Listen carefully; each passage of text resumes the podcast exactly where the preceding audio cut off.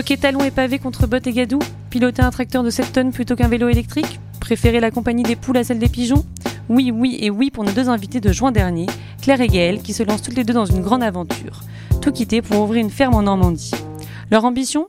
Devenir un exemple de ferme innovante et rentable et inspirer une nouvelle génération d'agriculteurs et d'agricultrices. C'est avec une énergie débordante que ces deux femmes brillantes, pétillantes et passionnées nous ont raconté leur parcours. Vous allez adorer. Un grand merci à BETC qui nous a prêté son toit hallucinant pour l'occasion. Merci également à Lillet et à Œil de Chat, Apicultrice qui nous a présenté tous ses projets. Et bien sûr, merci à La Causerie, le podcast des acteurs du changement. Prête pour un shot d'inspi C'est parti euh, bah, merci à toutes d'être euh, d'être là ce soir. On est un peu euh, intimidés. C'est la première fois qu'on fait une présentation de Gun Girls dans ce, dans ce contexte-là. Euh, on a vu toute la liste des intervenantes du FCC et on s'est dit euh, bon voilà, nous on, va créer une ferme, mais en vrai elle n'est pas encore complètement créée quand même. On est dans, le, dans le processus, on est dans la transition, donc on espère qu'on sera à la hauteur. Et on voulait partager avec vous bah, euh, toutes les étapes par lesquelles on est, passé. Ça fait trois ans hein, qu'on réfléchit au projet depuis septembre 2016. Et voilà, l'idée c'était bah, d'échanger sur nos joies, nos peines, les obstacles, et puis, euh, on espère euh, vous encourager à passer le cap, euh, quel que soit votre projet, agricole ou pas, de vous dire voilà, ça fait peur et il y a parfois des difficultés, mais c'est possible. Voilà. Donc moi je suis Gaëlle des, des Gone Girls, j'ai 36 ans, j'habite encore à Paris pour l'instant. Et j'ai deux, euh, deux, enfants. Donc euh, Marie disait, le, deuxième, il a 10 mois. Euh, donc il est né en plein, en plein changement. Et l'aîné a 5 ans. Et voilà, je suis avec mon, mon, mari, Simon. Et donc je suis née en Normandie, pas très loin de là où on va faire la ferme. Franchement, j'aurais jamais pensé dans ma vie retourner en Normandie pour y vivre. J'ai passé toute ma jeunesse à essayer de partir le plus loin possible de cet endroit. raté. J'y suis restée jusqu'à bah, jusqu'à mon bac. Et puis ensuite, euh, je suis allée à Angers faire mes études où j'ai rencontré euh, Xavier, euh, le mari de Claire. Et j'ai rencontré Claire bien plus tard. Je la laisse se présenter. Donc, moi, je suis Claire, je suis sud-africaine, donc je vais faire plein de fautes dans mon français. donc, Gaëlle va essayer de me corriger quand je fais les choses qui ne sont pas du tout compréhensibles. Et le reste, je vais juste euh, foncer et essayer euh, de faire quand même. Donc moi, je suis sud-africaine, j'ai 38 ans, pas 28. euh, 38 ans, ça fait 10 ans que je suis à Paris euh, avec mon mari. donc c'était importation directe. J'étais pas du tout contente d'être en France. Et là, je me retrouve avec un projet où en fait, je vais rester toute ma vie en France peut-être sans vacances, sans agent. Euh, euh, et donc, euh, bah, on va rencontrer cette, cette, histoire. Les Gone Girls. Les Gone Girls. Donc, on est, on est les, les Gone Girls. On a donc acheté cette ferme. Je ne sais pas si vous la voyez avec le soleil. Oui, en, Normandie. Donc on est à Gonneville en Auge, pour vous situer euh, le village parce que c'est pas très connu. On est à côté de, Cabourg. Je ne sais pas si vous voyez euh, Basse Normandie euh, dans le, dans le, Calvados. Et donc on a, on a 14 hectares. Alors là, on ne voit pas, là c'est 10 hectares des 14. C'est très grand quand on est, quand on est, quand on est devant. Et, donc ça, c'est les, voilà, les 4, 4 hectares. Donc c'est deux parcelles de terrain qui sont l'une en face de l'autre. Et euh, donc sur cette ferme-là, on va avoir trois, trois activités. Donc il y a l'activité euh, agricole euh, pure. On va avoir du maraîchage biologique sur très petite surface. On va commencer avec 1500 mètres carrés, donc ça va représenter une minuscule partie des 10 hectares. on aura un élevage de poules pondeuses pour faire des œufs bio en plein air. Donc on va avoir, on va démarrer avec 250 poules et puis on en aura peut-être 1000, 1500 à terme. Euh, donc ça, c'est pour la partie agricole. Ensuite, on a, euh, on a un, gîte qui est là, où on peut accueillir à peu près 10-15 euh, personnes. Et donc ça, ce sera pour, à la fois pour des particuliers, pour vous, si vous voulez venir en week-end, en vacances, et puis aussi pour faire des séminaires d'entreprise des choses comme ça. Et puis après, on a la partie plus euh, formation, partage d'expérience. Notre idée, c'est de tester un certain nombre de pratiques euh, bah, durables, de régénération des sols, et ensuite euh, de les partager au plus grand nombre, donc de faire en sorte que des agriculteurs installés puissent bah, être en transition vers ces nouvelles pratiques ou des gens qui veulent s'installer, bah, démarrer sur, sur un bon pied. Voilà. Exactement. Donc, c'était pas du tout prévu que on devient agricultrice en France. Euh, moi, je suis un ex-BETC. En fait, euh, j'ai bossé dans cet immeuble pendant deux ans. Euh, avant, c'est la pub, la pub, la pub totale et presque burn-out, le classique. et Gaëlle était dans la finance, mais un peu une petite ligne plus proche de l'agriculture quand même. Oui, je finançais l'agriculture, mais dans les pays émergents, donc plutôt du café, du cacao euh, en Afrique, Amérique latine, Asie. Donc euh, très loin des poules euh, en Normandie. Ça c'est vrai. Et donc on se rencontrait. Ouais, on s'est rencontrés. Ouais, on nous demande souvent comment on a décidé de faire ce projet ensemble. Et ce n'était pas vraiment une, euh, une évidence, parce qu'en fait, j'ai rencontré Claire euh, assez tard. Donc, je disais tout à l'heure, je connaissais d'abord Xavier. Euh, Claire est rentrée en France en 2010, donc on a fait connaissance à ce moment-là. Et puis, en fait, le hasard a fait qu'on s'est retrouvés dans plusieurs villes d'Europe, complètement par hasard. Le fait, on sortait du métro à Londres et on est tombé sur Claire et Xavier. On s'est retrouvés à Copenhague en vacances au Portugal, enfin voilà, dans des endroits euh, dans lesquels a priori euh, on n'avait pas tellement à se, croiser. Et puis euh, voilà, on a, fait, on a fait connaissance comme ça et je savais à ce moment-là que Claire avait envie d'autre chose. Et moi aussi. Mais c'est aussi c'est important à dire. En Afrique du Sud, au moins pour moi, j'ai changé ma carrière avant, avant la pub. J'ai fait plein de choses aussi. Et donc pour moi, c'était pas normal que j'ai passé 15 ans dans la pub. Et donc, je cherchais quelque chose d'autre. Et on a parlé beaucoup, euh, chaque fois on se voit, on dit Qu'est-ce que tu vas faire avec ta vie? Bah, Je ne sais pas, on ne sait pas. Mais euh, ce projet, c'était vraiment un, euh, un moment d'antan. C'était le magique, je pense. c'était vraiment un moment où on était tous les deux en train de chercher quelque chose. la ferme était une ferme de mon mari, de la famille de mon mari. C'était en indivision avec quatre sœurs, donc pas facile. Euh, le, locataire était la même famille de locataires pendant 60 ans. Donc quelqu'un qui n'était pas propriétaire, mais quand même était très attaché à cet endroit. Et il est mort euh, avant le, euh, le, rendu de bail à cause de phytosanitaire, en fait. Il s'était reconnu comme une maladie phyto. Et euh, cette ferme, euh, la famille a dit oh bah, super, euh, enfin on peut vendre. cool. L'indivision va être content, l'argent va sortir, on y va. Et la ferme a été mise en vente.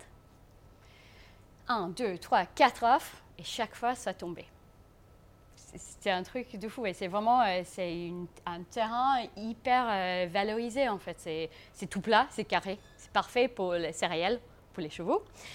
Euh, et, chaque fois ça tombait, je, je disais à, mon mari, Zav, euh, franchement, euh, la ferme ne veut pas être vendue. Qu'est-ce qu'on va faire avec? Pendant, on attend. Et donc, je commençais à faire les recherches en ligne. je sais pas les anciens grains en Normandie et j'ai tombé tout de suite dans les pommes, les pommes, les vaches, les pommes. Mais, ok, je ne sais pas du tout ce type de choses. Mais aussi, j'ai tombé dans cette livre, cette livre-là, qui est le livre de Bec et Loin. je ne sais pas si tout le monde est au courant de la ferme de Bec et Loin. C'est une ferme euh, permaculturelle qui, euh, qui, est vraiment la, la, ferme phare en France. Mm. Ils ont écrit cette livre et c'est... Mais ça vend le rêve, quoi. J'étais en mode, ah bah, tellement, euh, c'est exactement ça que je veux faire. Euh. Et donc, j'étais euh, moitié dedans et je disais à Xavier, qui, quand je le vois, il n'est pas du tout agricole. Hein, le mec, il est en costard, velours, parisien total. Je dis, moi, je vais être agricultrice. ok, super. Ça va pas se faire, mais bon, c'est une autre idée folle de Claire. Et on suit jusqu'à ça va tomber dans l'eau et ça va être une prochaine chose. Et euh, bah. bah donc Claire, euh, et, bah, et, donc Claire débarque un soir où euh, on était en train de boire un verre avec, avec des, amis. Et, elle, et bon, un verre, deux verres. Au bout du deuxième verre, elle me dit j'ai trouvé ce que je veux faire de ma vie. Je vais faire, je vais racheter la ferme de la famille de Xavier. Et elle me sort le bouquin du bec et loin et elle me dit, je vais faire ça. Je vais faire de la permaculture. Et là, bon voilà, l'euphorie de la soirée, je me dis, mais c'est super, c'est ça. Et c'est vrai qu'à ce moment-là, je pense que c'est pas possible. Oui, d'abord, il y a eu le. Parce que moi, je veux faire aussi. voilà. Je dis, mais moi aussi, c'est ce que je veux faire. Et il y a eu, il y a eu un, ce hasard qui a fait qu'on s'est retrouvés à ce moment-là et au moment où la ferme était en vente. Donc, moi, ça faisait quand même euh, euh, un an, deux ans que j'étais en réflexion sur la suite. Euh, je faisais du coaching pour essayer de trouver où mettre toute mon, toute mon énergie. J'étais un peu frustrée dans mon, dans mon travail. Et pendant mes séances de coaching, elle m'avait, euh, elle m'avait, la coach m'avait dit euh, euh, essaye de te projeter dans un lieu là, où, là où tu voudrais être dans ta vie, sans penser au métier, à l'endroit, enfin, à un pays juste une image qui te vient en tête euh, et essaye de, te projeter dans ce que tu fais, comment tu te sens à ce moment-là, qui est avec toi, etc. Et donc moi, je m'étais projetée dans une espèce de petite euh, cour euh, verdoyante avec tout paradisiaque, Simon qui écrivait, les enfants qui courent dans un jardin. Enfin voilà, c'était formidable et je me sentais apaisée, sereine. Mais bon, je ne savais pas tellement comment j'allais, j'allais arriver là. Et puis, il se trouve que l'été avant cette fameuse bière, donc qui était en septembre 2016, hein, ça fait quand même assez longtemps, j'avais passé euh, j'étais dans un Airbnb dans lequel il y avait plein de bouquins de permaculture. Et là, j'ai ressenti, je les ai, je les ai lus euh, d'abord doucement et puis je les ai dévorés. Et je me suis dit, euh, mais en fait, c'est ça, c'est ce que je veux faire. Et donc, quand Claire est arrivée avec ce livre et qu'elle m'a dit, je veux faire ça, je me suis dit, mais ok, donc là, en fait, j'ai mon image, mon rêve, j'ai la ferme, j'ai la permaculture et j'ai mon associé là, qui est là et qui me dit, viens, on y va. Mais voilà, il y a eu un, un espèce d'alignement qui a fait que je lui ai dit, bah vas-y, viens, on y va. Donc ça, c'était le soir très tard. Euh, le lendemain matin, euh, Claire était surexcitée. je lui avais dit texto, euh, me disant, voilà, je sais qu'on avait un petit peu bu, mais écoute, moi, si t'es sérieuse, je suis sérieuse, on y va, quoi. Et moi, j'avais une boule au ventre. Qu'est-ce que j'ai fait Comment je vais lui dire qu'en fait, je suis très angoissée à cette idée je peux pas, je peux pas, je peux pas. Tu n'as même pas vu la ferme. J'avais même pas vu la ferme. À ce moment-là, elle m'a vendu du, voilà, du rêve, mais j'avais, j'avais rien vu. Mais on s'est quand même dit, euh, ben, on va commencer à se voir tous les lundis, et puis on va essayer de parler de ce, ce projet un peu abstrait, et on va essayer de le, construire. Donc c'est parti. Euh, en rêve. En rêve. On va sortir de l'économie, on va créer un endroit euh, incroyable en permaculture. Ouais. on a acheté 15 000 livres, je pense. Euh, nos maris euh, a dit bon bah voilà si la ferme euh, ça se fait pas au moins on peut ouvrir un livret de permaculture c'est super Amazon va être hyper content et, et, quand même c'était vraiment un moment assez spécial 2016 c'était le moment de Trump c'était le moment de permaculture en France et c'était demain le film et le zeitgeist était autour de nous. Euh, le, moment culturel était vraiment là pour nous dire bon, bah, c'est bon, on va vivre un changement euh, dans le monde. Donc, vas-y. Quand même. Donc, il y avait le, côté rêve. Euh, nous, on arrivait plein d'espoir en disant, on ne savait absolument pas comment on allait faire gagner notre vie ou ce qu'on c'était pas grave. On voulait faire de la permaculture et, et en même temps quand on est arrivé pleine de, de rêves, euh, les étoiles dans les yeux en disant qu'on allait faire ça, euh, notre entourage nous regardait en disant mais tu vas aller à Gonneville-en-Auge, dans un trou là, euh, qu'est-ce que tu vas faire dans un village euh. Et là, c'était, euh, ouais, il y avait plein de blagues sur le fait qu'on allait être célibataire, qu'on n'aurait jamais de vacances, qu'on allait être pauvre, que nos mecs allaient nous quitter. Enfin, c'était vraiment la longue liste de, toutes les choses affreuses qui allaient nous arriver. Et, moi, j'ai eu ce, dîner de Noël, donc encore une fois, la bière, c'était en septembre. Euh, dîner de Noël avec ma famille qui est donc euh, normande, euh, que mes grands-parents sont agriculteurs. donc voilà, il y a une histoire dans la famille où pas les grands-parents étaient agriculteurs, mais en fait personne d'autre ne voulait être agriculteur parce que c'était quand même très pénible. Donc c'est vrai que le, le retour c'était mais pourquoi tu, tu fais ça? Tu es à Paris, tout va bien. surtout, ne fais pas ça en fait. Voilà, c'était c'était assez un peu dur, assez angoissant. Et c'est on a vu très bien la différence de culture entre l'Afrique du Sud et la France parce que en France, euh, l'histoire de, l'agriculture, c'est assez proche en fait. tout le monde a un grand-père, un arrière-grand-père qui était agriculteur. Et en Afrique du Sud, pas vraiment. Et d'être agriculteur en Afrique du Sud, c'est d'être riche en fait. Le terre égale riche, une vie assez sympa et cool. Et donc, moi, j'ai pas du tout eu ce truc. Moi, j'ai rentré en Afrique du Sud pour Noël et c'était ah bah super, une ferme en France. Euh. Ça va être qui qui fait le boulot là? Ah non mais ça va être nous, avec les mains. Ah ouais. Bon, on a aussi eu les réunions euh, un peu dures. Qu'elle veut pas dire de faire cette slide, donc moi je vais le faire. Donc on a eu une réunion euh, assez marquante avec, euh, avec une structure qui est censée d'aider ce type de ferme à exister. Et a, Gail a fait toute seule et elle a eu un commentaire comme euh, Mais vous savez qui qui conduit le tracteur? Parce que là, les femmes, pas possible. Donc on a trouvé ce truc, ça s'appelle le Track Nuts. Et vous pouvez juste accrocher à le tracteur et ça marche. Ça démarre assez vite. Euh, on n'était aussi pas aidés par le fait que la ferme, c'est pas du tout une ferme de rêve euh, colombine, euh, Normandie. Colombage. C'est une ferme des années 50, après la guerre, faite fait pour le nouvel type d'agriculture, grand surface et tout. Et, et et, ça, c'est, ça, c'est ma chambre, là.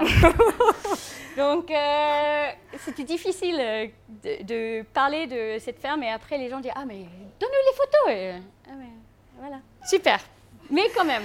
C'est clair que moi, ça m'a pas aidé euh, de montrer en plus la photo. Là, c'était la cata. Ça m'a faisait que vraiment, voilà, encourager les gens dans ce truc de non, non, faut pas le faire, quoi.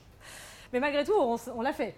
Donc euh, il y a eu la phase euh, un peu lune de miel, la phase euh, ok, on entend toutes les, tous, les, tous les retours négatifs, est-ce qu'on est folle, est-ce qu'on n'est pas folle, est-ce qu'on y va, est-ce qu'on n'y va pas?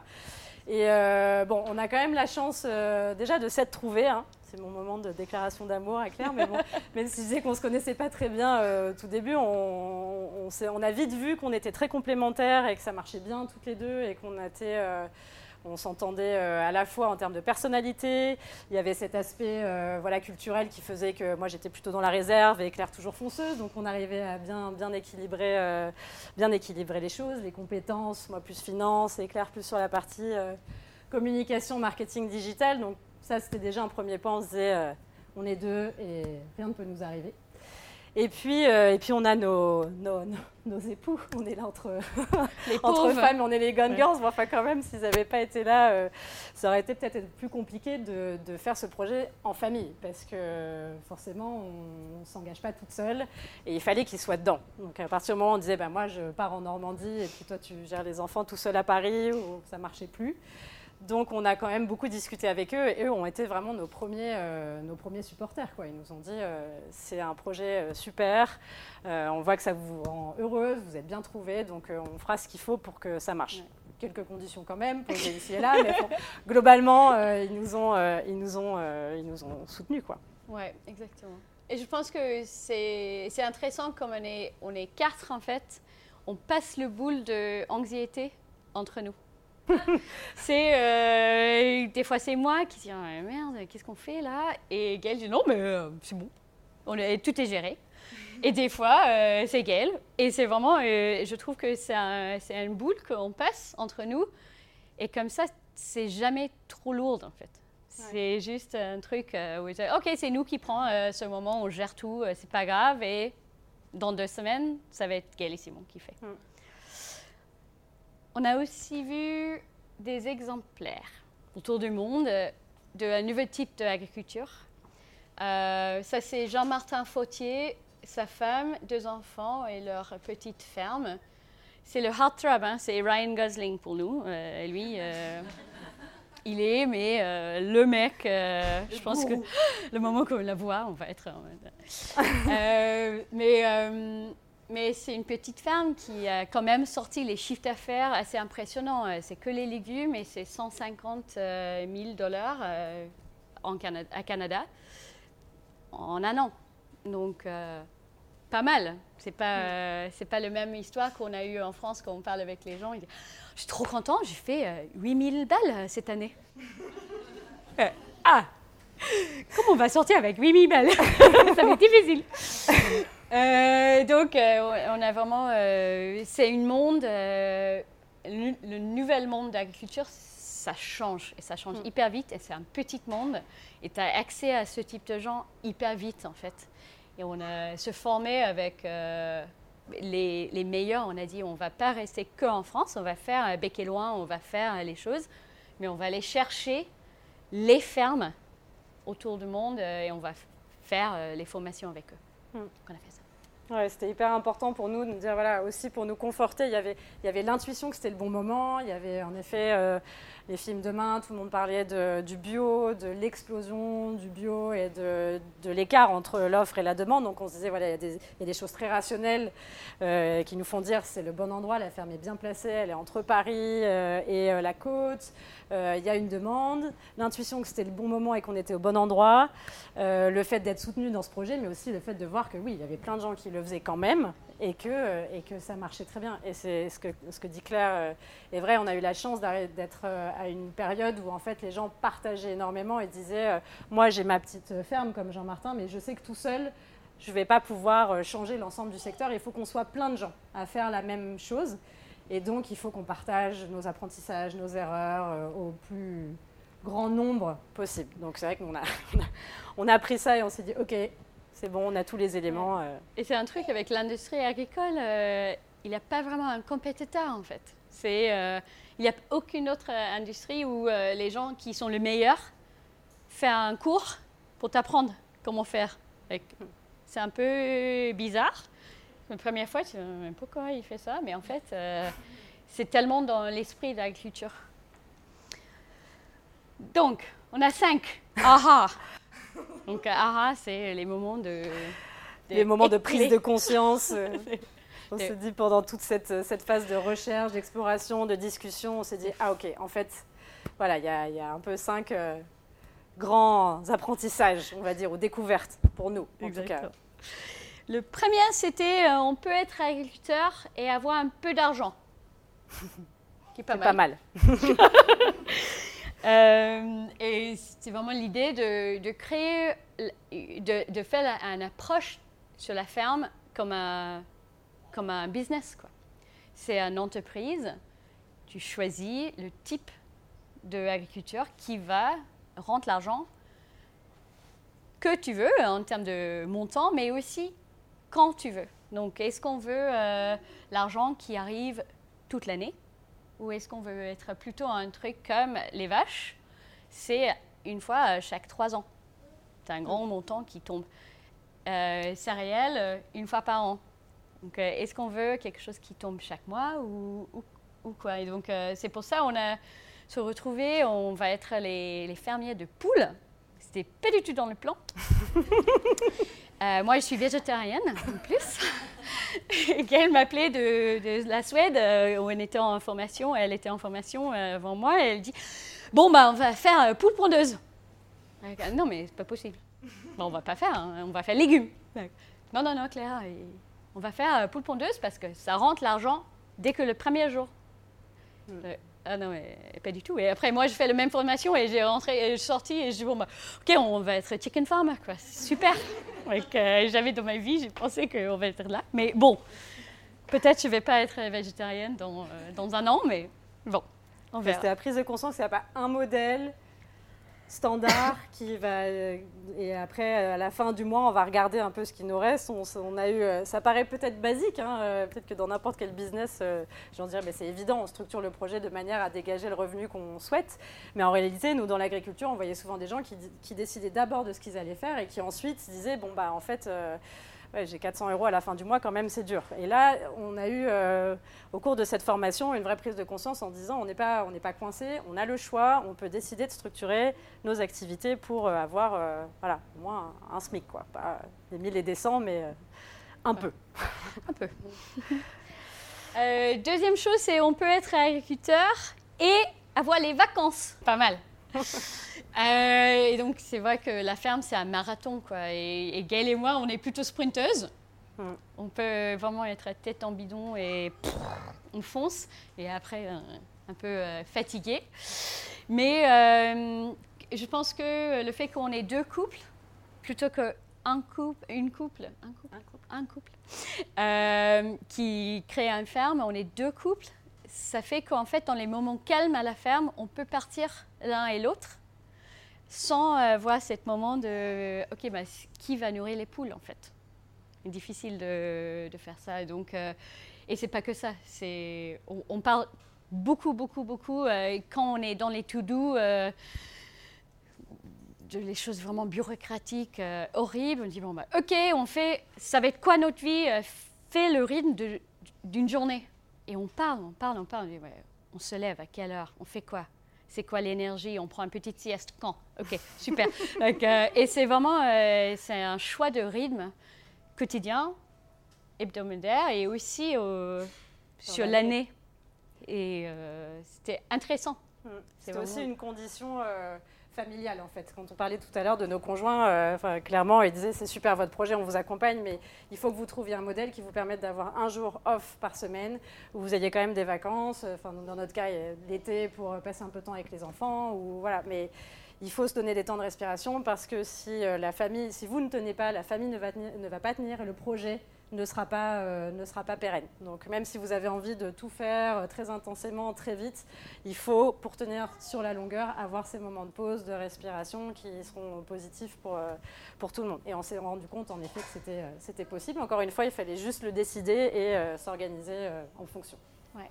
Et encore une fois, c'est, c'est bien d'être sud-africaine des fois parce que c'est l'été chez nous quand c'est l'hiver ici.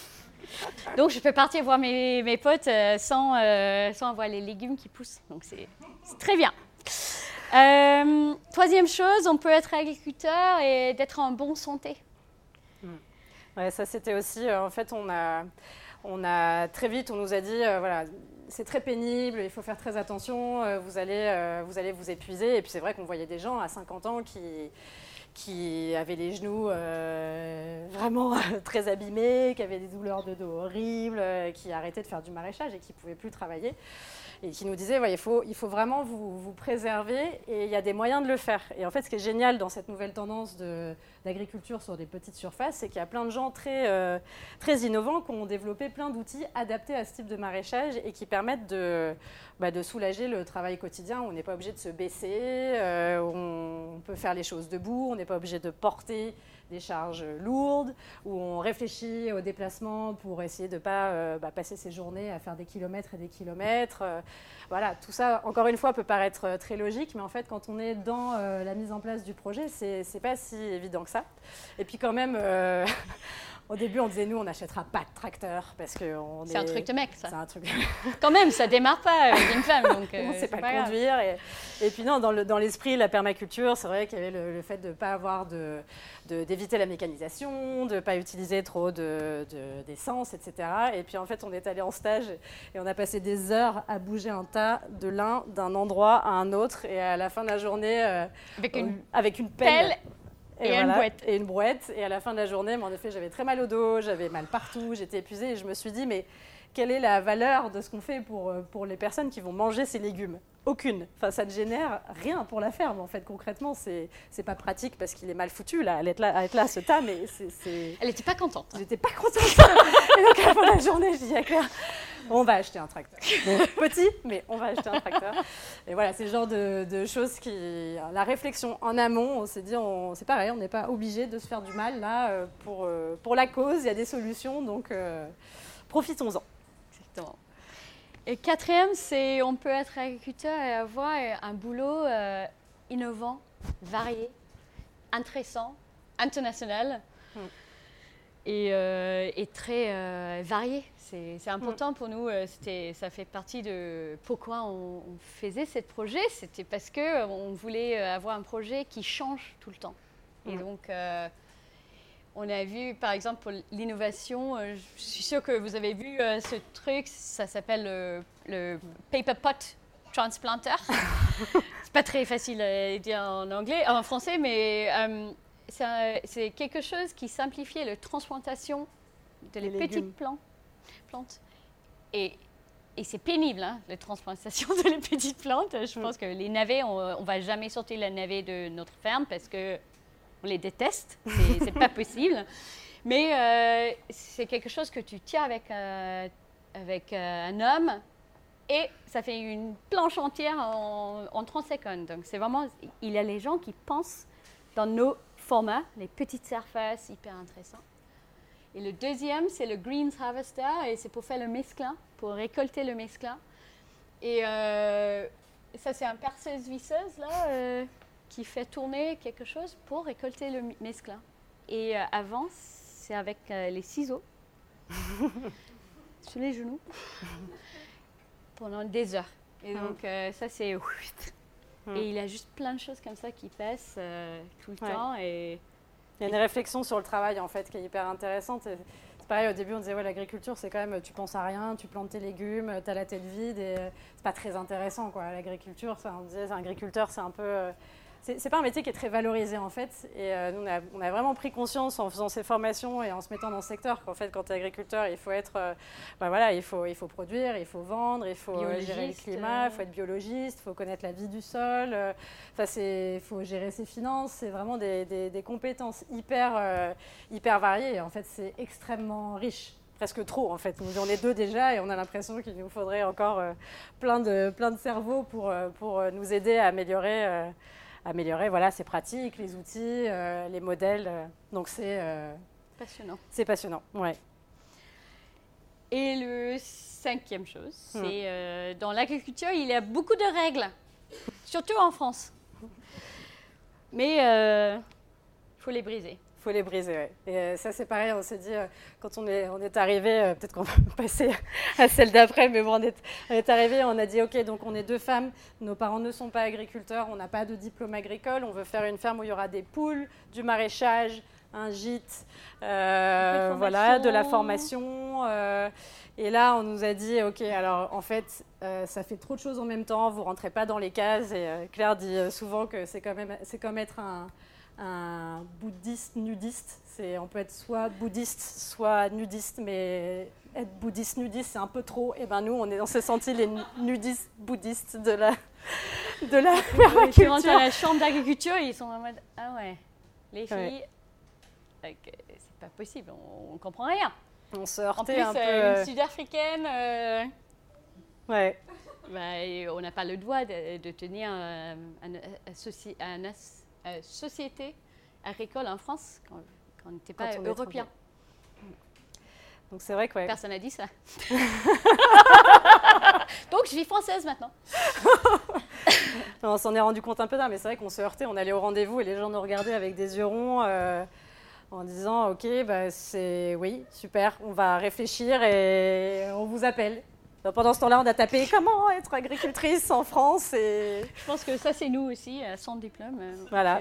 C'était, euh, c'était compliqué parce que, déjà, Claire disait, voilà, il y avait l'indivision, euh, une ferme qui était en indivision.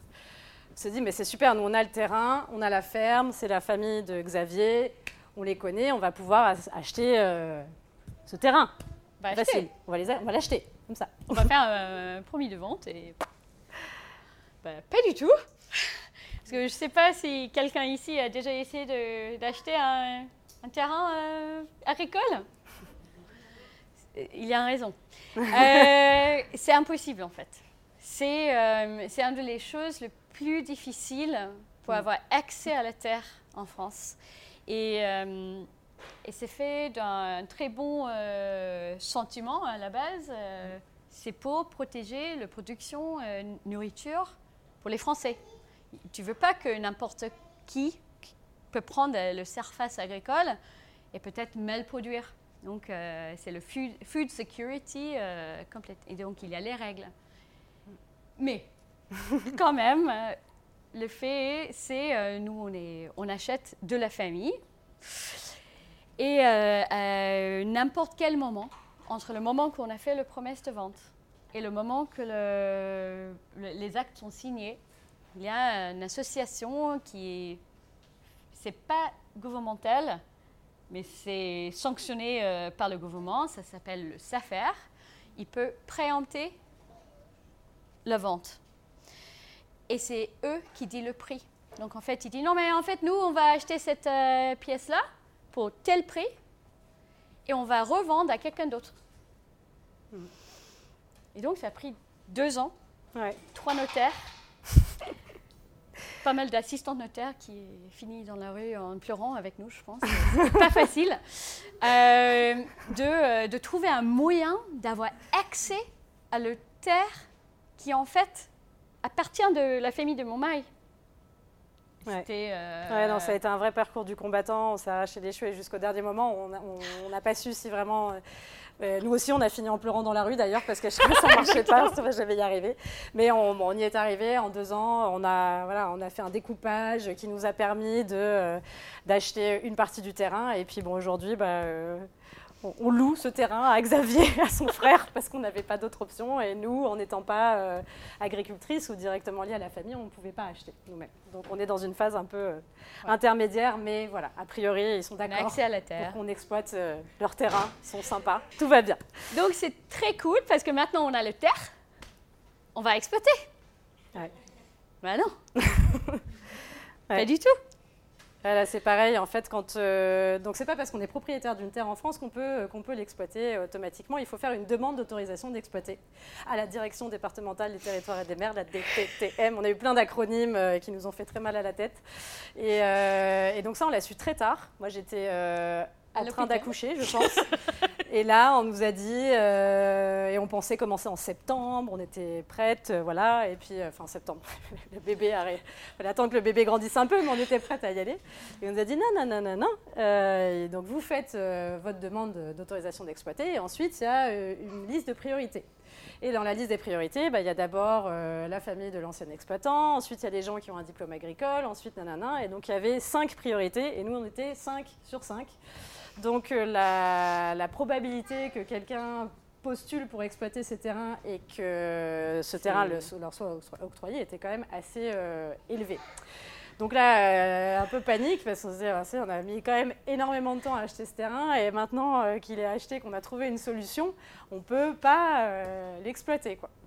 On nous a dit, il y a donc une solution, c'est que vous fassiez un diplôme agricole on s'est dit, bon, ok, ça peut être utile par ailleurs. Donc, donc on a démarré un diplôme agricole euh, au mois de janvier. C'est le BPREA, enfin un, brevet euh, professionnel responsable d'exploitation agricole qui dure un an et qu'on fait euh, à distance et, par ailleurs qui nous a appris énormément de, énormément de choses. Hein. C'était très utile, mais c'est vrai que voilà, ça a décalé encore davantage le projet. Et je pense que ça nous aide d'être pas nudistes parce qu'au moins on peut parler de le BPRA.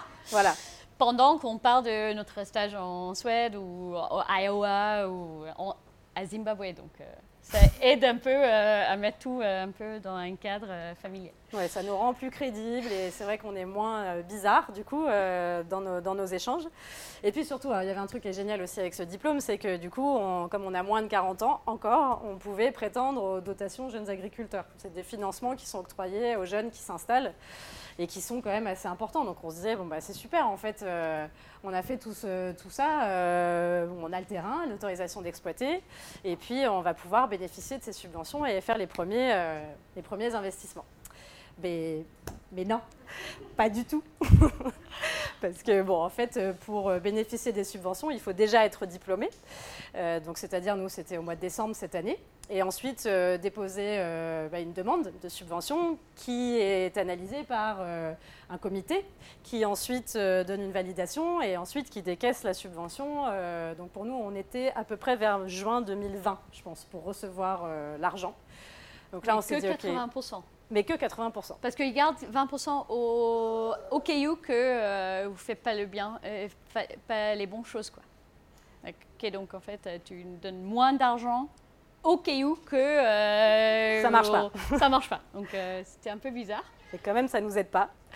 Donc c'est vrai que là, on s'est dit bon, ça fait trois ans qu'on réfléchit au projet. On a quand même mis du temps à acheter, avoir la demande d'autorisation d'exploiter. On s'est inscrite en formation. Euh, on ne va pas attendre jusqu'à mi 2020 pour se lancer. Quoi. Ça, devient à un moment, on est super motivé, mais quand même, on a envie, on a envie d'y aller. Et bon, en, l'occurrence, on a trouvé une solution puisqu'on a eu le soutien de Ecosia. Je ne sais pas si vous connaissez le moteur de recherche. Je, fais Google, mais peut-être c'était mieux. Pas Google. Ecosia, qui est donc un moteur de recherche qui plante des arbres et qui avait lancé un appel à projet bah, en début de cette année pour soutenir des projets agricoles qui avaient vocation à régénérer les sols, euh, planter des arbres, etc. Et donc nous, on a, postulé et on a été euh, sélectionné dans les deux projets euh, gagnants. Donc on a eu 50 000 euros d'Ecosia qui vont nous permettre bah, de pouvoir investir là dans le, le, strict nécessaire, c'est-à-dire les serres, les systèmes d'irrigation, enfin d'acheter les actifs en fait de la ferme.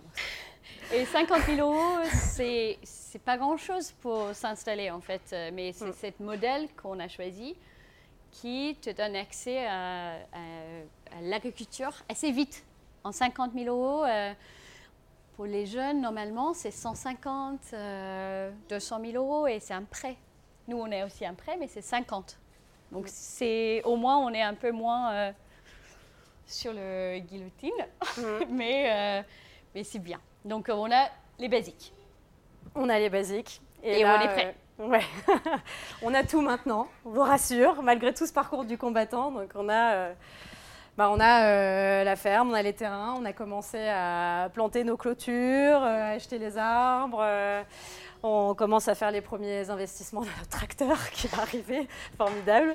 Et donc là, on déménage bah, le 10 juillet. Donc ça y est, après, après ce parcours du combattant, j'ai presque envie de pleurer tellement je suis émue. je fais les premiers cartons et on va, on va, quitter, euh, on va quitter Paris pour, euh, bah, pour démarrer. Donc euh, bah, il va y avoir une petite période de transition cet été pour l'installation. On va arriver quand même aussi dans les cartons là-bas et il va falloir qu'on prenne un petit peu nos marques. Et puis à partir du mois de septembre, bah, on, commence, on commence à produire enfin nos légumes. Euh, et, on lancera une deuxième euh, campagne de financement euh, vers le mois de septembre, donc une campagne de financement participatif. Donc voilà. on va avoir besoin de vous, les, les Gun Girls. Voilà. Parce que vous pouvez aussi être les Gun Girls, de partager l'histoire.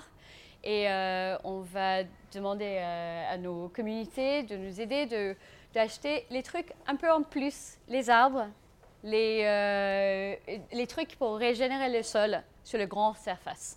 Donc ça ne va être pas pour euh, faire les investissements de la ferme, mais plutôt pour, euh, pour plomber un peu de carbone dans le sol, en fait. Donc euh, ça va être autour de ça. Ouais. Et donc voilà, ça c'était il y a... c'était en juillet, c'était quand? C'était en mars? C'était en mars. Et maintenant c'est tout vert déjà. donc, donc voilà. On voulait quand même vous montrer quelques images on part, on a l'impression d'être toute petite dans cette, dans cette grande ferme. Et pour nous, déjà, de reverdir cette terre, ça a été, euh, ça a été euh, bah, très, très émouvant parce que là, vous voyez la ferme au loin, mais c'était très vide, très nu. Et là, on a déjà voilà, un espace qui est, qui est ouvert. On a, on a de l'herbe, on a l'impression que ça pousse tout seul, mais pas du tout. Vraiment pas du tout. Pour faire pousser de l'herbe, il faut choisir son mélange et il faut avoir euh, la bonne procédure pour que, pour que ça pousse bien et qu'il n'y ait pas que, euh, que des mauvaises herbes, hein, parce que est, on est vite, euh, vite envahi. Donc, donc ça y est, on va être, ouais, on va être nous installés et la terre commence à, à revivre un peu. Donc c'est déjà une énorme victoire. Et puis on espère que dans trois ans, on pourra faire un FCC où on vous dira euh, voilà les poules, voilà les arbres, voilà, le maraîchage. Et puis on vous attend aussi euh, dans le gîte qui sera prêt. allez, décembre, on devrait être opérationnel. voilà. Merci beaucoup. Merci.